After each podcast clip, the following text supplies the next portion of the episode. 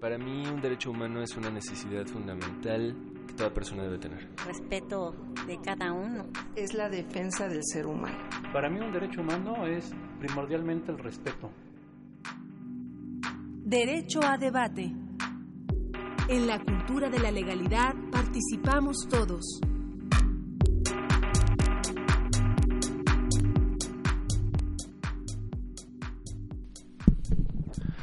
Hola, ¿qué tal? Muy buenos días. Les habla Diego Guerrero y como cada lunes les damos la bienvenida a este su programa Derecho a Debate en la cultura de la legalidad. Participamos todos.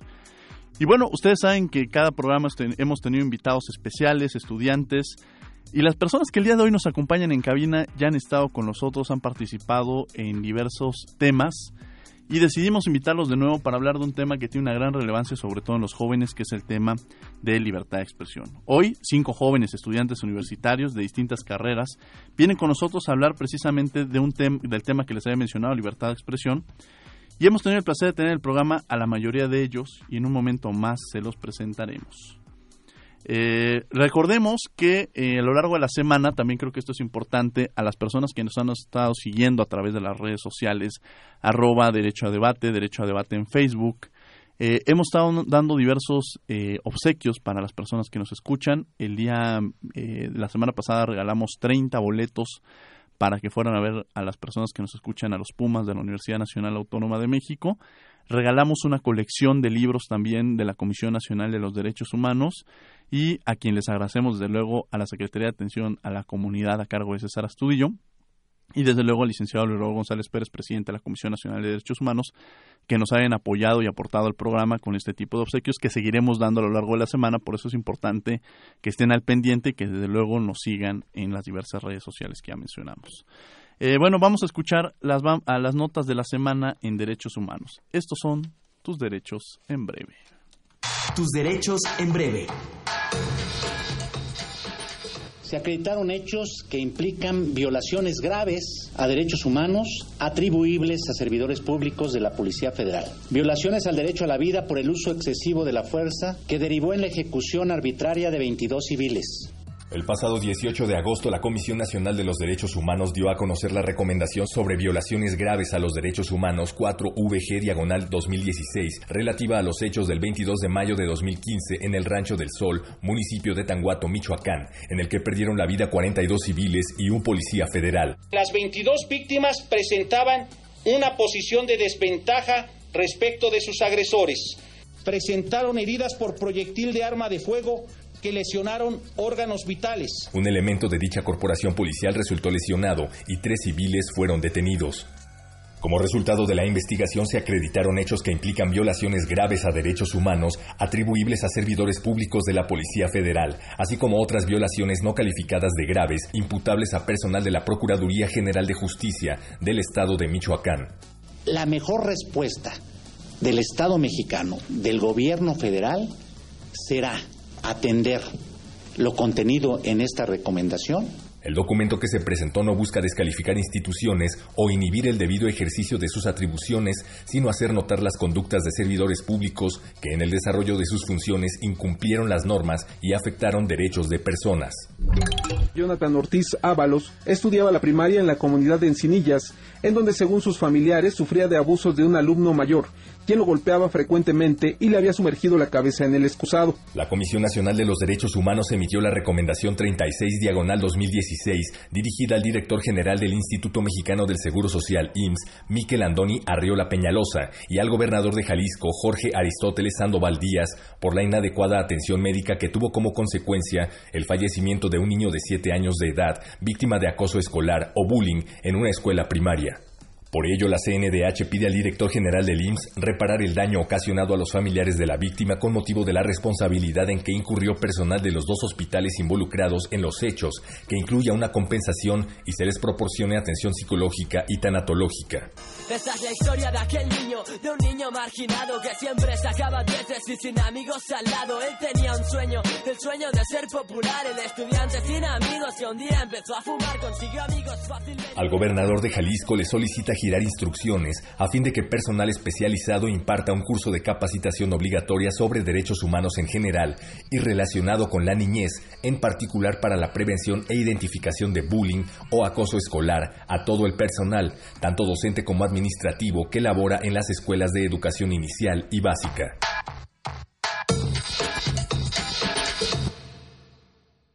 Bien, estos fueron tus derechos en breve, las notas de la semana en el tema de los derechos humanos.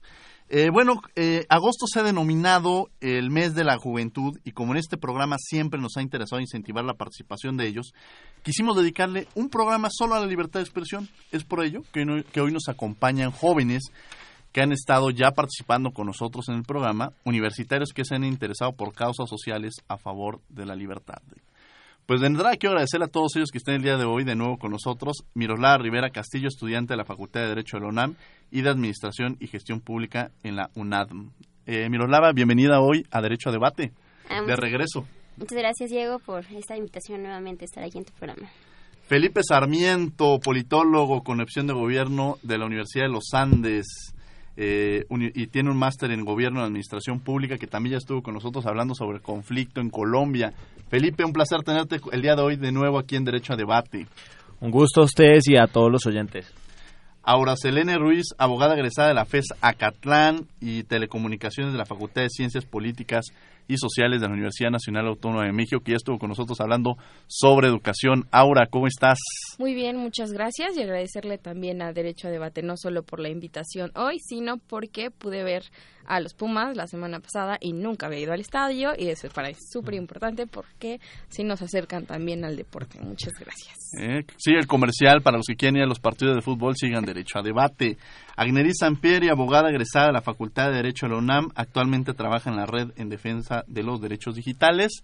Agneris, un placer tenerte el día de hoy. Estuviste en el cuando hablamos del caso de Iguala con el responsable de esa materia en la CNDH. Muchas gracias por acompañarnos. No, muchas gracias a ustedes por la invitación. Solo una pequeña, un pequeño dato curioso, sigo siendo estudiante. Ah, sigue siendo, por cierto, estudiante. Recordemos que Agneris. Y por cierto, no solamente estudiante, sino el día de hoy le agradecemos doblemente que nos acompañe porque dentro de estos intercambios que se realizan dentro de la universidad, que es importante que los estudiantes los tomen en cuenta, se nos va el día de hoy a las 6 de la tarde a España. Entonces, gracias, doble, doble agradecimiento, mi querida Agneris, que estés con nosotros el día de hoy. A ustedes, gracias.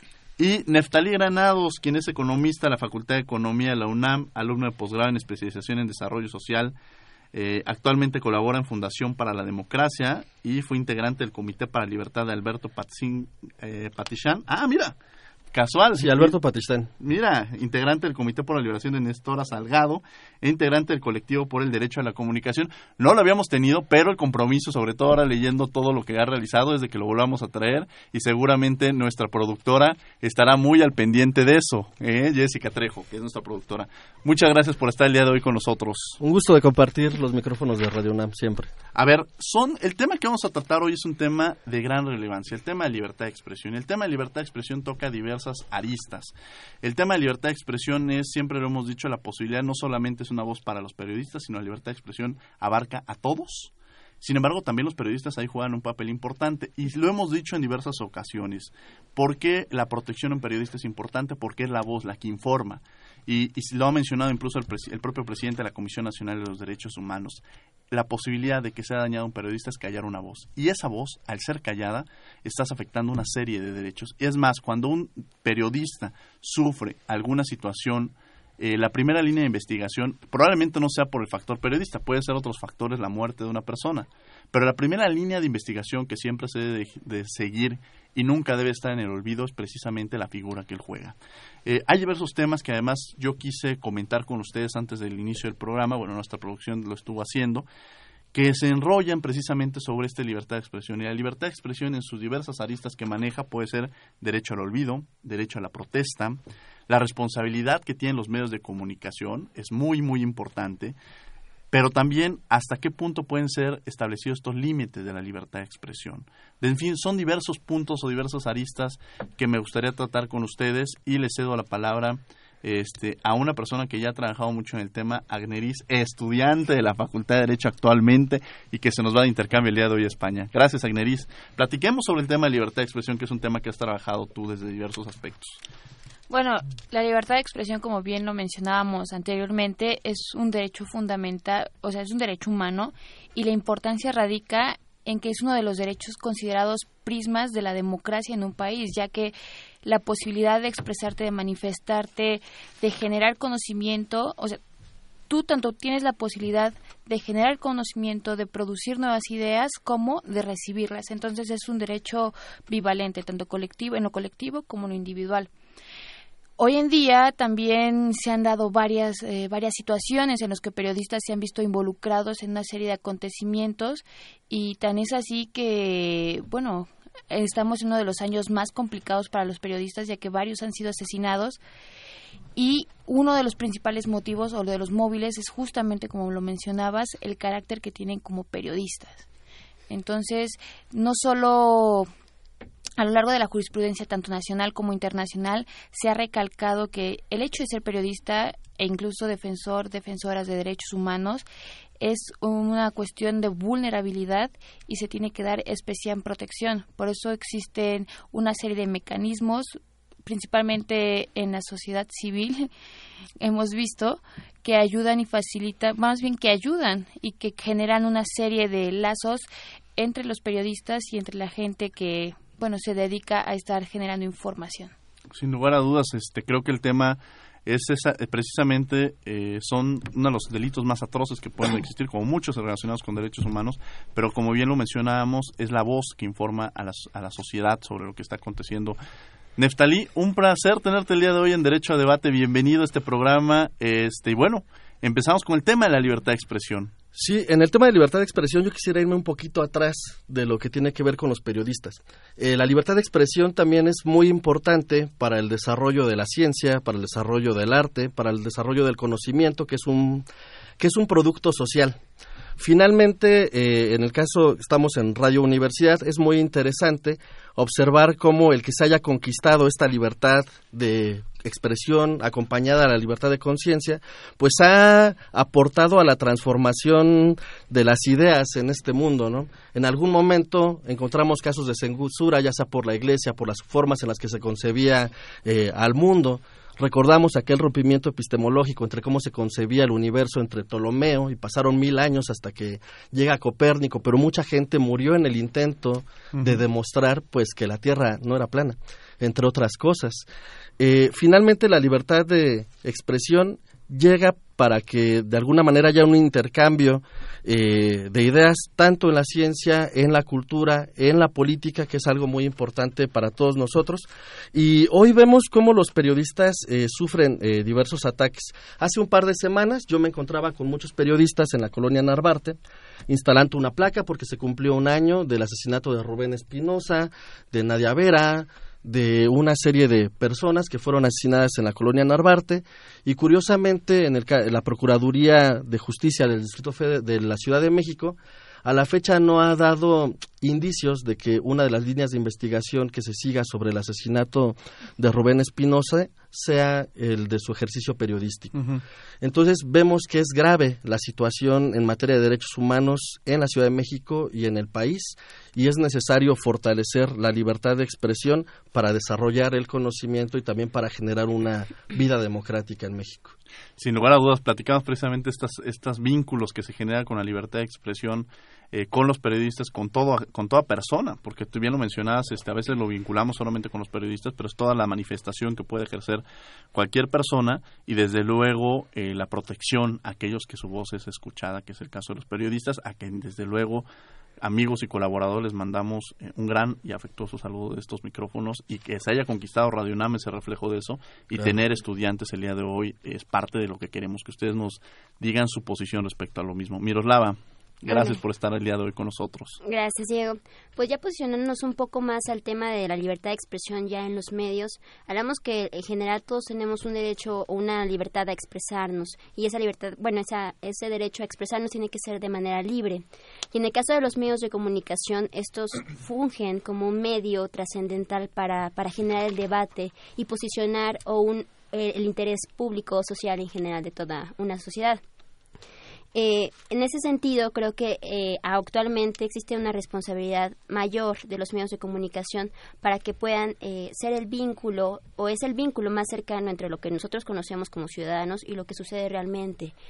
Es un, es un punto muy crucial entre, entre poder conocer estas cuestiones cuestiones políticas que ayudan a democratizar un poco más el medio, porque al, al momento de que un medio, siendo responsable, de lo que transmite a, través de la libertad de expresión puede ayudar a transparentar, por ejemplo, los actos de corrupción que se generan en el gobierno. Y sin esto, sin esta, sin esta responsabilidad y ética que existen por parte de los medios de, comunicación, difícilmente vamos a poder acceder a una, una libertad de expresión plena, porque que incluye también no solamente a quien se expresa, sino también a quien recibe esa información.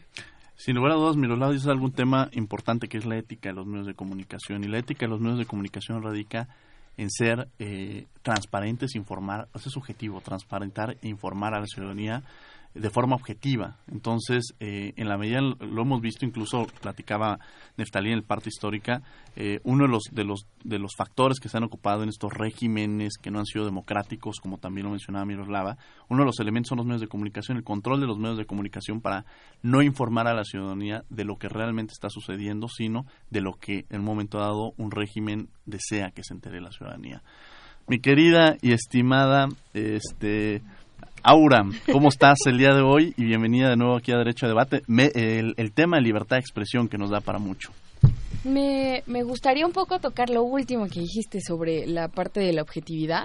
Ah, eh, nosotros, bueno, yo con Neftalí, que lo conocí en el 132, justamente trabajando el, tema de los medios, eh, también un poco apelando a, una corriente que no, no apela a la, a la objetividad, sino también a la sinceridad. Se vale, se vale como medio decir, yo tomo un partido, tomo una posición sobre una parte de la realidad, sobre un acontecimiento, pero hay que decirlo, ¿no?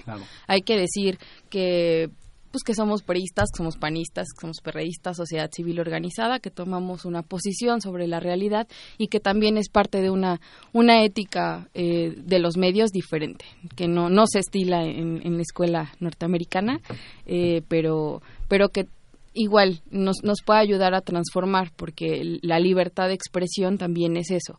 Es una forma de democratizar no solo la información, sino el debate nacional de, de, entender también cuáles son las diferentes posturas y, comprender que igual no lo vemos todos de todas las, mismas cosas del mismo modo y que la diversidad es parte de, del mundo de la expresión y del mundo de las ideas, pero eso nos puede ayudar a transformar y como decía Neftalí hace un rato, pues es así como la libertad de conciencia y la libertad de expresión nos ha llevado a transformar la ciudadanía y a construirla. Sin lugar a dudas, si mencionas algo muy interesante y es esta parte eh, de, manifestar cuál es la posición ideológica, política, social que, en un momento dado alguien pueda llegar a tener.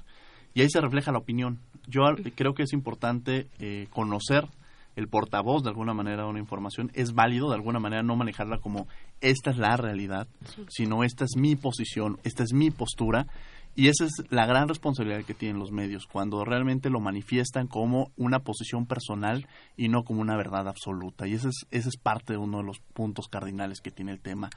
Felipe, bienvenido a Derecho a Debate.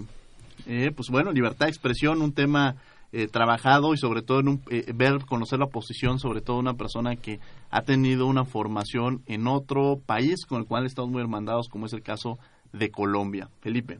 Bueno, muy buenos días a ustedes y a todos los oyentes.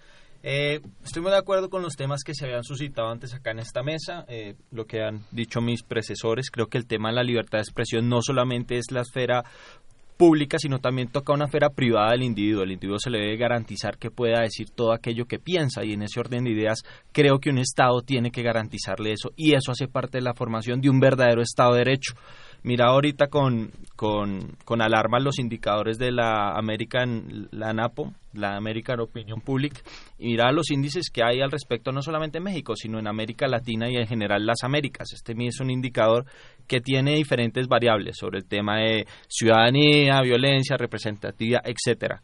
Y los indicadores, por ejemplo, en casos como el de Venezuela son muy alarmantes, donde cada vez se hace más posible que es muy difícil que la gente pueda demostrar, no solamente difundir, sino sus opiniones personales en contra de algunas tendencias políticas actuales que hay allí. Y como bien lo decía eh, Neftalí, Estoy de acuerdo, esto es un proceso, digamos que a lo largo de la historia uno tiene que ser muy consciente que la libertad de expresión juega un rol fundamental en frenar o en difundir mensajes. Piénsese, por ejemplo, en el nazismo, cómo manejaron los medios de comunicación. Ese puede ser el mejor ejemplo que nosotros tenemos hoy día. Y su contraparte, pues el socialismo. Stalin que hizo todo lo contrario con un régimen totalitario, ¿no? Entonces creo que de ahí es que se tiene que, partir y mirar este tema tan importante para la construcción de un Estado de Derecho. Sin lugar a dudas, el tema, eh, como lo han tocado desde la perspectiva histórica, desde la perspectiva actual, desde los medios de comunicación, desde los periodistas, desde la perspectiva de derechos humanos. En este momento, ¿dónde está la libertad de expresión, este, Agnelis? ¿Cómo estamos en la libertad de expresión? Bueno, México atraviesa tal vez unos momentos muy eh, polémicos respecto a la libertad de expresión, eh, principalmente Estamos viendo eh, esta situación con los maestros de la CENTE que constantemente realizan protestas eh, sociales a través de marchas, plantones o, u obstrucción, obstrucción de calles.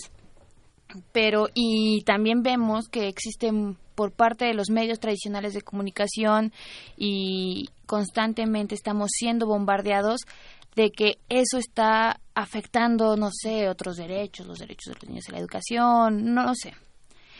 El problema aquí es que la libertad de expresión cuenta con una amplia gama de garantías para protegerla, dado la importancia que tiene para reivindicar derechos y para establecer un régimen democrático en un país, para salvaguardar la democracia de un país. Entonces, si bien es un derecho absoluto, cuando hablamos de derecho a la protesta por parte de los profesores de la CENTE y por parte de quien sea, no tenemos por qué estar juzgando como tal el ejercicio de un derecho, sino tenemos que identificar cuál es el mensaje, identificar cuál es el debate y no se trata únicamente de criminalizar, porque hoy en día estamos viendo que se criminaliza por parte de la sociedad, se criminaliza por parte de los medios convencionales de comunicación principalmente y también se criminaliza por vía legislativa. Estamos viendo que la ley de movilidad del DF estaba viendo lo de resolver acerca de una, un aviso con, con 48 horas de antelación ante cada manifestación. ¿Ustedes han ejercido su derecho a la protesta en algún momento de su vida? ¿Los que están aquí en la mesa lo han ejercido? Sí, sí. Sin duda. Por supuesto. ¿Cuál es la ¿Cómo han vivido esta situación del, eh, eh, como, como jóvenes estudiantes, eh, este ejercicio del derecho a la protesta? un ejemplo de cómo vivimos nuestro derecho a la, perdón, para que a la protesta, sí, Neftalí, hola, puede ser un bonito día en el que comenzó este sexenio, que es el primero de diciembre de 2012. Ejercimos nuestro derecho a la protesta entre gases lacrimógenos, entre la Policía Federal, entre los ganaderos del Distrito Federal. Ese día, según la recomendación número 7 de la Comisión de Derechos Humanos del Distrito Federal eh, de 2013, hubo más de 100 detenciones arbitrarias en la Ciudad de México. Hubo decenas de detenciones arbitrarias en Guadalajara, hubo decenas de detenciones arbitrarias en la ciudad de Puebla. Eh, hubo también algunas detenciones arbitrarias en Baja California Sur. Es decir, el sexenio actual es un sexenio que desde el primer día en que comenzó, su signo fue la represión. Eh, está comprobado, hay datos, y en materia de la de, de, nuestro derecho a la protesta, pues se ha ejercido finalmente el cuerpo también emite un mensaje y la plaza pública, el espacio público también es un lugar donde los cuerpos de las personas van, se apersonan, se hacen presentes y manifiestan desacuerdos, consensos, propuestas, etcétera. Y eso ha sucedido durante el presente sexenio en México. Eh, en México cada vez observamos cómo el derecho a la protesta se ha visto mermado. Por un lado tenemos una sociedad que empuja, que empuja. Finalmente la sociedad es quien consigue, quien consigue derechos. Y es a través de esta, este juego de fuerzas como se van consiguiendo, pero sí existe un, sí existe un toque de represión en la forma en la que se está gobernando en el actual sexenio. Y es allí donde es muy importante que los organismos eh, dedicados a la protección de derechos humanos cumplan de forma valiente su, su, su tarea, ¿no? Sí, sin lugar a dudas creo que, que precisamente eh, la posición que se, de alguna manera se pueda tener esta libertad de expresión, libertad de la posibilidad del, del derecho a la protesta, de manifestarse de acuerdo a lo que no se está eh, no, no se comparte en un momento dado es de gran importancia. Y de alguna manera, en este derecho a la protesta, como se genera esta protesta, eh, la difusión que se lleva a cabo, eh, Agnelli lo decía en el tema, por ejemplo, de las marchas, de cómo la puedan ser clasificada, cómo pueda ser este, los medios de comunicación que digan este, realmente no la veracidad con la que se espera, sino cómo pueden ser vistas este tipo de manifestaciones. Y Miroslava mencionaba un tema importante, que la responsabilidad de los medios de comunicación. ¿En dónde recae esta responsabilidad de los medios de comunicación para ti? ¿Cómo ves esta, esta parte, vaya? Bueno, yo creo que en, el, en la parte de la libertad de expresión siempre hay una corresponsabilidad, tanto de quien difunde eh, la información se expresa y tanto de quien la recibe, la analiza, eh, en una, una forma de ser crítico con esa información que nosotros recibimos. Actualmente tenemos una diversidad de información. Le, siempre ha habido eh, bueno, hay una libertad de poder elegir qué medio consultas o no, pero también existen ciertas restricciones, como se mencionaban, de la, del espacio que tú le brindas como medio de comunicación a otras voces. Pero en caso de la CENTE, si es que se ha buscado que, que, exista una forma de diálogo a través de los medios de comunicación, generalmente no se ha dado. Yo no lo he visto que en algún medio de comunicación se abra ese espacio, no sé si también lo hayan buscado, pero siempre es importante que los medios de comunicación sean plurales, porque de ahí parte cierto debate. Y esa responsabilidad de la que hablo siempre un medio de comunicación, como en este caso sería la prensa, tiene que tener cierta eh, ética en lo que está manejando. No se debe olvidar que independientemente de la, de la línea editorial que maneje un, un, periódico, una revista, que puede posicionar su, su forma de pensar o su forma ideológica de conducirse en cuanto a, a los, al contenido que publica, siempre existe una responsabilidad social, porque va, va a tener un impacto en la sociedad. Uh -huh. Lo que se lo que se diga en un periódico, lo que se diga en un, en un contenido específico, va, te, va a impactar en la sociedad y va a formar parte de ese debate la opinión pública. Entre menos eh, claro sea esa información, entre menos abierta sea a espacios donde podamos expresarnos, el debate va a ser menor. Entonces, siempre debe haber una responsabilidad yo considero que la libertad de expresión, en el caso de los medios, no siempre es publicar lo que se quiera, sino también es tener un, un cierto eh, aportación al debate una cierta línea en donde tú puedas eh, aportar eh, democráticamente un espacio a, lo, a, las demás personas a que se expresen de, la forma que consideren y que los límites, claro, sean mínimos. Gracias, Miroslava. Eh, ahora, hay un tema que a mí me gusta, les pregunto a todos en la mesa si han participado precisamente en alguna manifestación o en este derecho a la protesta.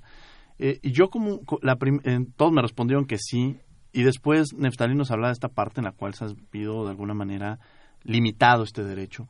Eh, la pregunta sería, ¿en qué medida tú, por ejemplo, has visto, o si, más bien, si has visto limitado este derecho y nos, pusiera, nos pudieras especificar cómo ha sido limitado, ¿no? Me parece que es una pregunta interesante porque estamos también viviendo un, un periodo de simulación de libertades y de derechos.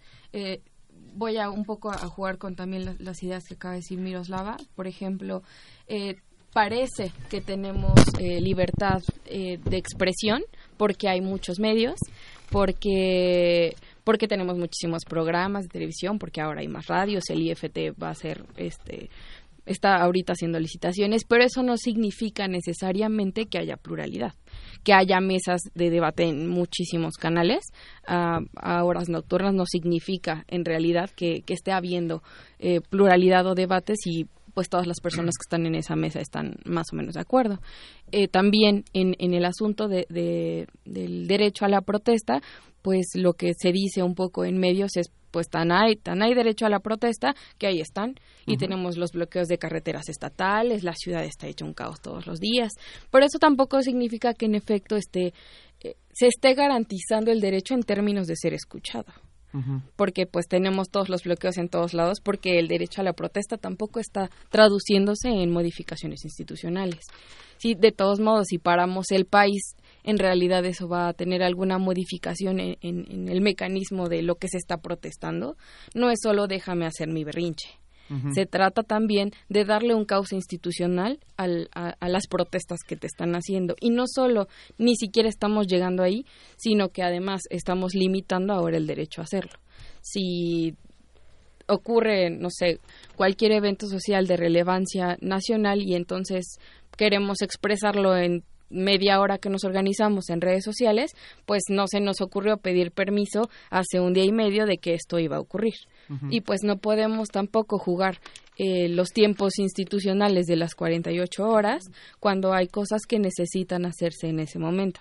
¿Cuál es el cauce institucional de un derecho a la protesta que ni siquiera está permitiendo eh, una protesta de manera de manera realmente libre. Claro, eh, y algo que mencionan ustedes es este, esta garantía que puedas ejercer tu derecho a, la, protesta, pero la seguridad que puedas en un momento llegado a tener. Y Neftalí, y, ahora lo comentas tú, también el papel de los organismos de derechos humanos. Ustedes recordarán de las primeras manifestaciones que se llevaron a cabo eh, precisamente en el caso Iguala, la Comisión Nacional recién entraba esta administración, lo que fue una decisión que tomó de acompañar y ese es el papel de los organismos eh, de derechos humanos, el acompañamiento.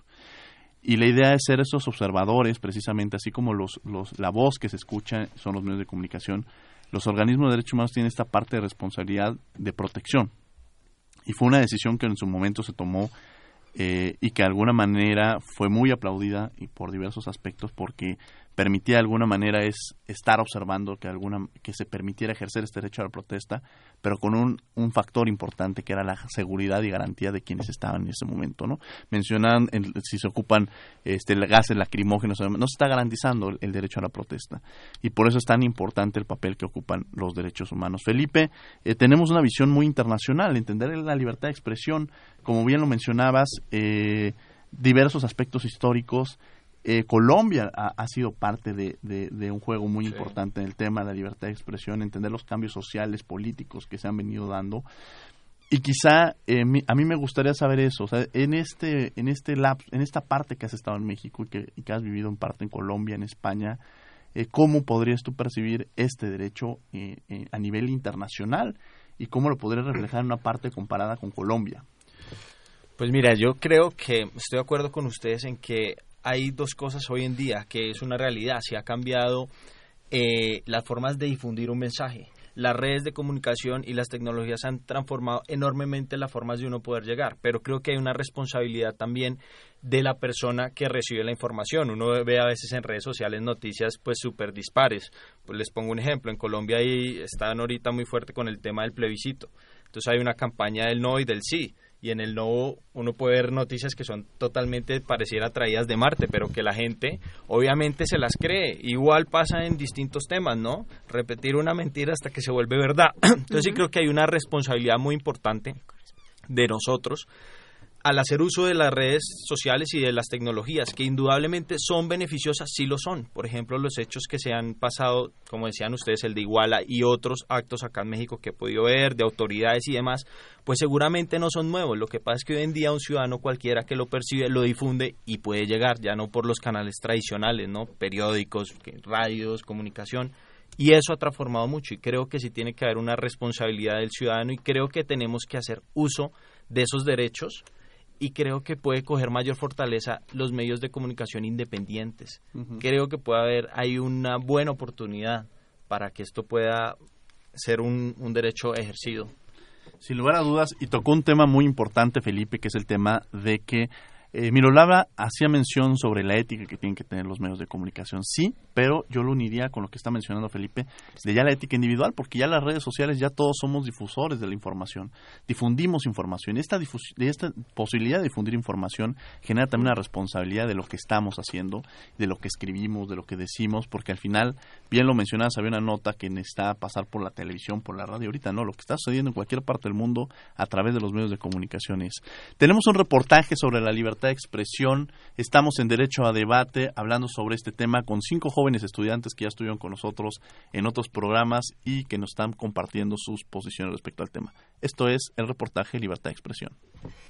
De acuerdo al artículo 19 de la Declaración Universal de los Derechos Humanos, todo individuo tiene derecho a la libertad de opinión y de expresión. Esta garantía incluye no ser molestado por vertir opiniones, el de investigar y recibir informaciones y opiniones, además, poder difundirlas sin limitación de fronteras por cualquier medio de expresión. La Constitución mexicana incluye este derecho, sin embargo, la realidad es muy diferente. Del año 2000 a la fecha, 93 periodistas fueron asesinados, 20 periodistas durante el actual sexenio, 23 desaparecieron de 2003 a febrero de 2016 y 397 sufrieron agresiones en 2015. Para el doctor Raúl Carrancay Rivas, profesor emérito de la UNAM, la Constitución consagra los derechos humanos, pero el gran problema de la ley es la aplicación de las normas. El problema ha sido y sigue siendo en mi concepto el tránsito de la normatividad constitucional que consagra la libertad de expresión al mundo específico, concreto de la realidad social.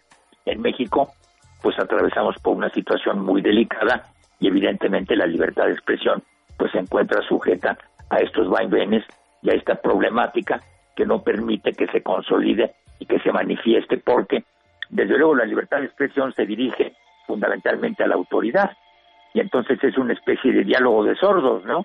En medio de esta situación tan compleja que vivimos, pues puedo expresarme, puedo solicitar, puedo pedir, pero no hay resonancia, eco. Entonces, no es una crisis constitucional en este orden de ideas, está perfectamente consolidada y establecida la libertad como principio en la Constitución.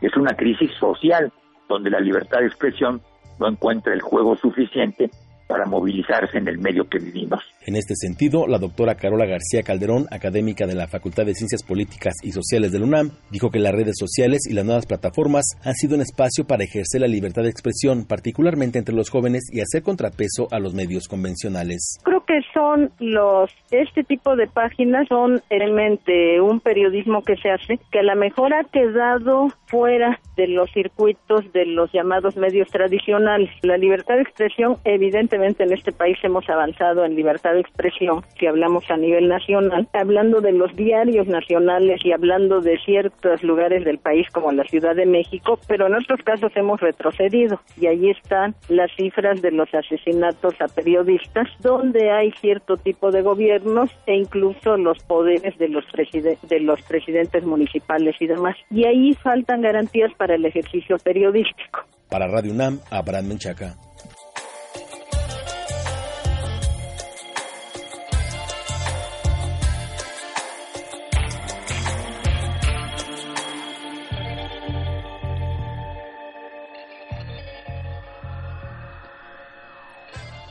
Estamos de regreso en su programa Derecho a Debate. En la cultura de la legalidad participamos todos. Y bueno, eh, tenemos en la mesa a Mirola Rivera, estudiante de la Facultad de Derecho, a Felipe Sarmiento, politólogo de la Universidad de los Andes, ahora Selene, de la FESA Catlán, a Gnendi Samperi, de la Facultad de Derecho de la UNAM, y a Neftalí Granados, de la Facultad de Economía, y estamos hablando sobre el tema de libertad de expresión. Y antes, ahorita estamos escuchando precisamente también este reportaje de cómo se ve el tema de la libertad de expresión de diversos aspectos. Eh, voy a rezar ahora en este cambio eh, con Felipe, porque Felipe nos hablaba sobre la importancia que tienen las redes sociales, el uso de las tecnologías en el tema de la libertad de expresión. Felipe. Pues Diego, yo creo que indudablemente vimos unos, unos cambios muy importantes, el tema de la difusión masiva, de volver viral, pero ojalá eso no se use con videos de ley de 100 pesos, sino se usen para cosas en beneficio de la ciudadanía, se use para construir conciencia, para mirar programas sociales y creo que se pueden usar muy bien con el tema de accountability o responsabilidad. Yo creo que de una u otra forma, si la gente empieza a hacer eh, procesos concienzudos, pues es más claro poder hacer esos procesos de rendición de cuentas no solamente hacia el gobierno, sino hasta a entidades también no gubernamentales. Creo que en ese sentido va en doble línea.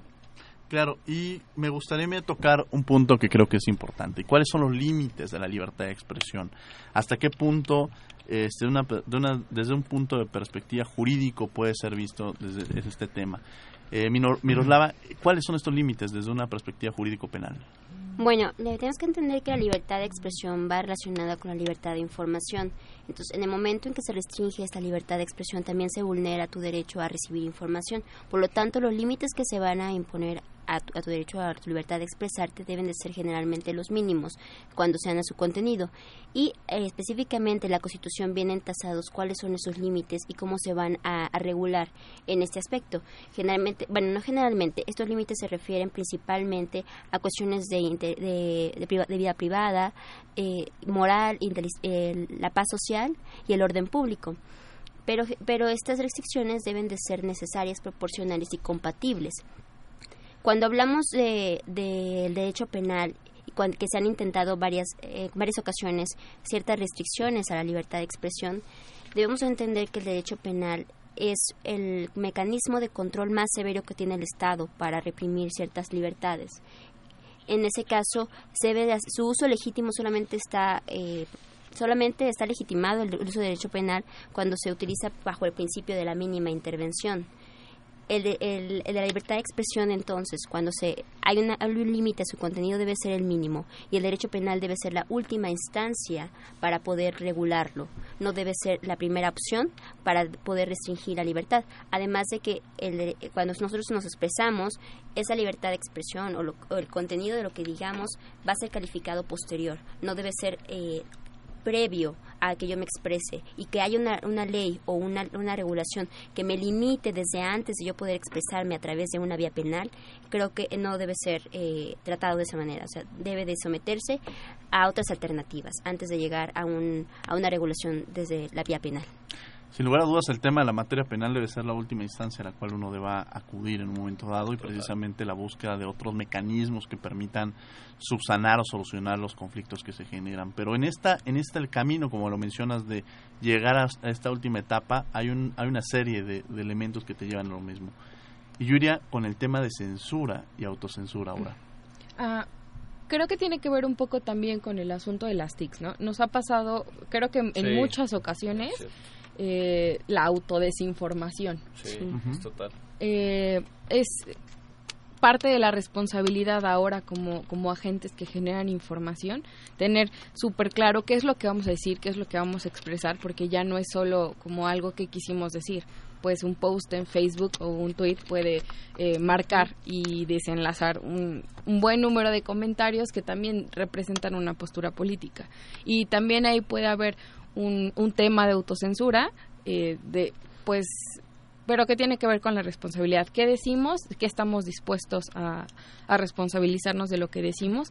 Pero también en la misma medida, también a qué estamos dispuestos a decir porque tenemos estos mecanismos penales que pueden eh, ser ejercidos en, en contra de, los que generan la información y que han invitado a los periodistas a dejar de decir cosas porque también como mencionamos al principio estamos en un en un en un momento donde los periodistas están sufriendo ataques y no es no es inusual en este país.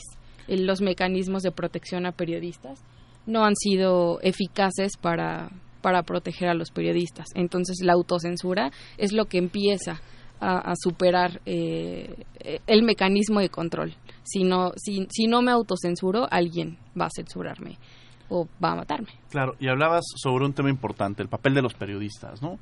Eh, prácticamente eh, hay profesiones que se podrían pensar hace mucho que eran riesgosas, ¿no? Y ahora, en la actualidad, se puede entender que se corre un riesgo al ejercer el derecho al periodismo.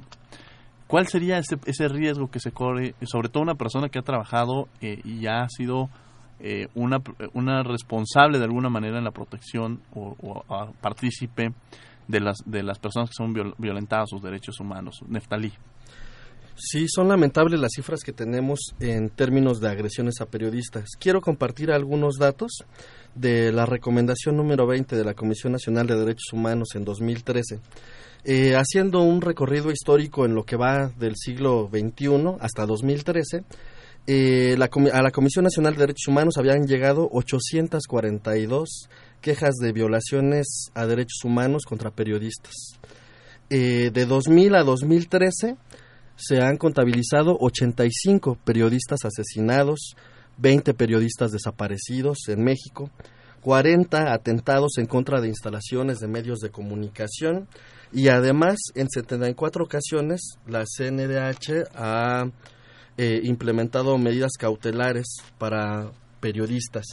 Si nos vamos ya a este sexenio, y es más, a este año, podemos observar que la organización Artículo 19, en, su segundo informe trimestral presentado hace unos días, eh, señala que en lo que va de 2016, ocho periodistas han sido asesinados en México, ha habido 218 agresiones en contra de medios y periodistas, documentadas todas ellas.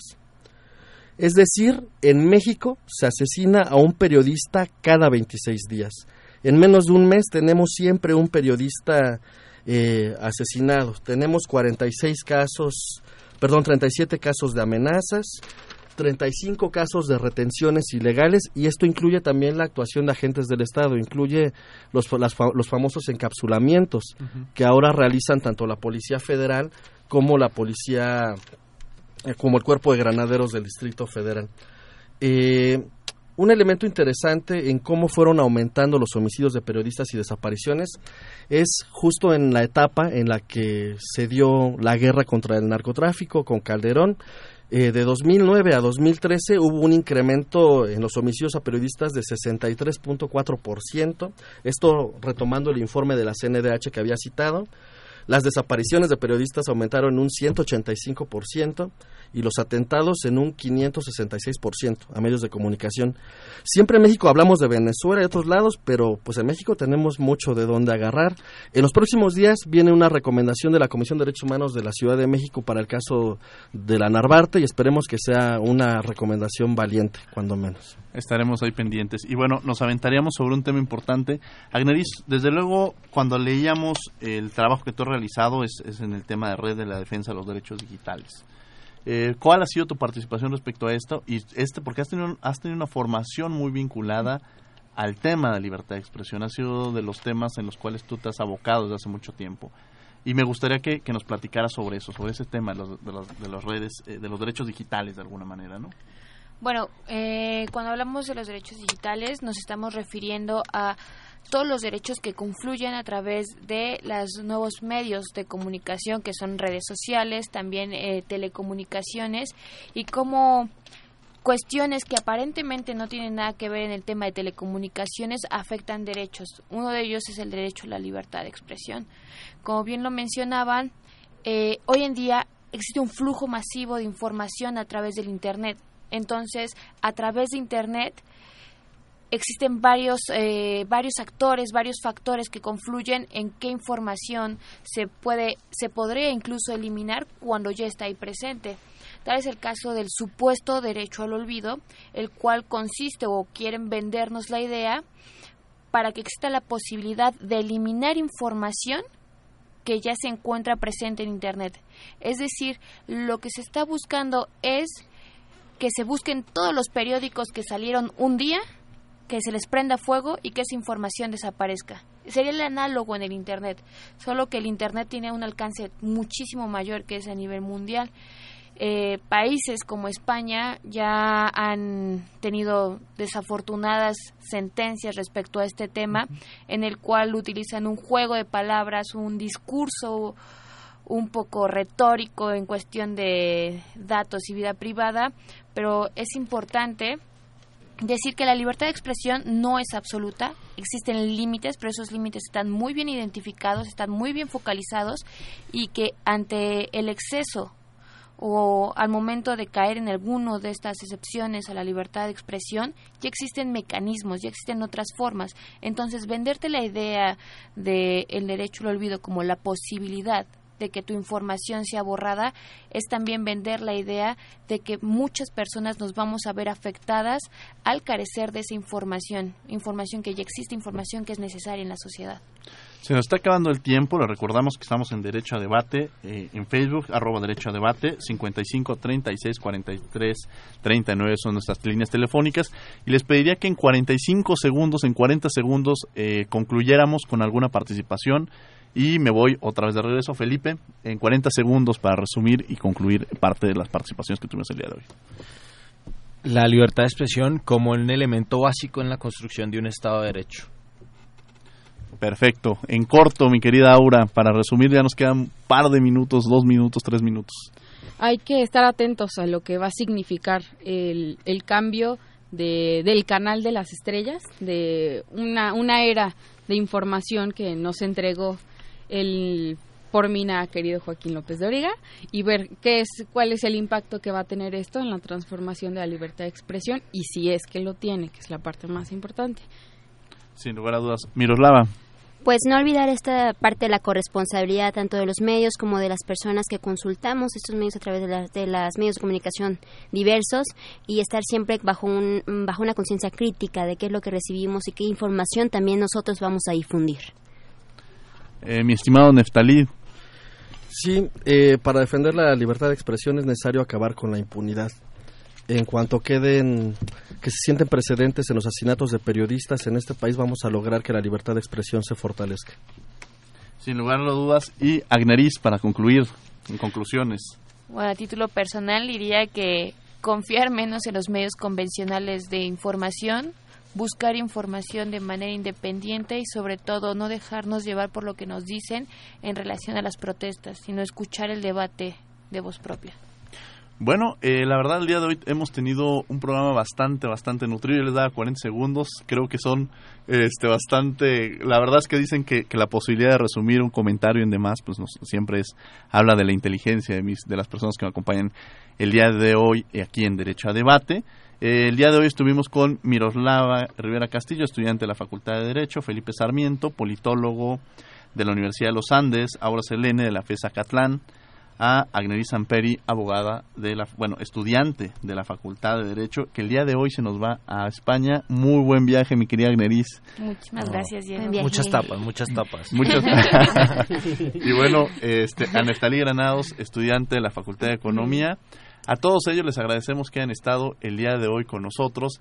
Eh, como les recordamos, es, a lo largo de la semana estuvimos, eh, quiero resumir antes de, irnos a de concluir el programa, a través de las redes sociales hemos estado haciendo invitación a los estudiantes. El día de hoy tuvimos a cinco estudiantes de la universidad y esta invitación es para que participen los estudiantes, para que nos hablen, para que nos escriban a través de, ya sea Facebook en, en, Derecho a Debate, ocupando los medios de comunicación, las redes sociales como esa, esa alternativa, en arroba Derecho a Debate, en los teléfonos también, si alguien desea hablarnos al 55 36 43 39 y desean participar con nosotros, esa es la mecánica. Para que un estudiante, estos micrófonos en esta libertad de expresión están abiertos para los estudiantes como un espacio para los estudiantes de la universidad y tienen que ser vistos como, lo, como tal, con la posibilidad de opinar y hablar de los temas con, su, con eh, la posibilidad en su opinión personal de lo que deseen en los temas que tratamos. Entonces quiero agradecerles que han estado el día de hoy con nosotros aquí en Derecho a Debate y que inviten a sus amigos, compañeros a que se incorporen. Y bueno, eh, el día de hoy, en la próxima semana vamos a tener a la ministra en retiro, Olga Sánchez Cordero, va a estar con nosotros hablando sobre el tema de equidad y género, acompañada de un estudiante. Está abierta, el día del sábado se sacó la convocatoria para que los estudiantes que quieran participar escriban, nos escriban y sea de ahí vamos a elegir al estudiante que nos acompañe la próxima semana. En los controles técnicos, Andrés Ramírez. Andrés, muchas gracias. En redes sociales, Karina Méndez y Sofía Cedeño. Gracias, Karina. Gracias, Sofía. En voz cápsula, Héctor Castañeda, a quien le agradecemos desde luego la cápsula que realizó, una muy buena cápsula y que siempre nos aporten con estos, con estas que nutren el programa. A mi queridísima amiga Jessica Trejo, sonriente Jessica Trejo, que está ya con nosotros, la saludamos todos. Y desde luego el micrófono estuvo Diego Guerrero acompañado de estudiantes eh, universitarios participando y activos. Serían los estudiantes inquietos que dirían hace mucho tiempo en la universidad. No olviden que nos escuchamos de ley el próximo lunes a las 10 de la mañana. Esto fue Derecho a Debate. Nos escuchamos el próximo lunes. Gracias. Radio UNAM y la CNDH presentaron Derecho a Debate. En la cultura de la legalidad participamos todos.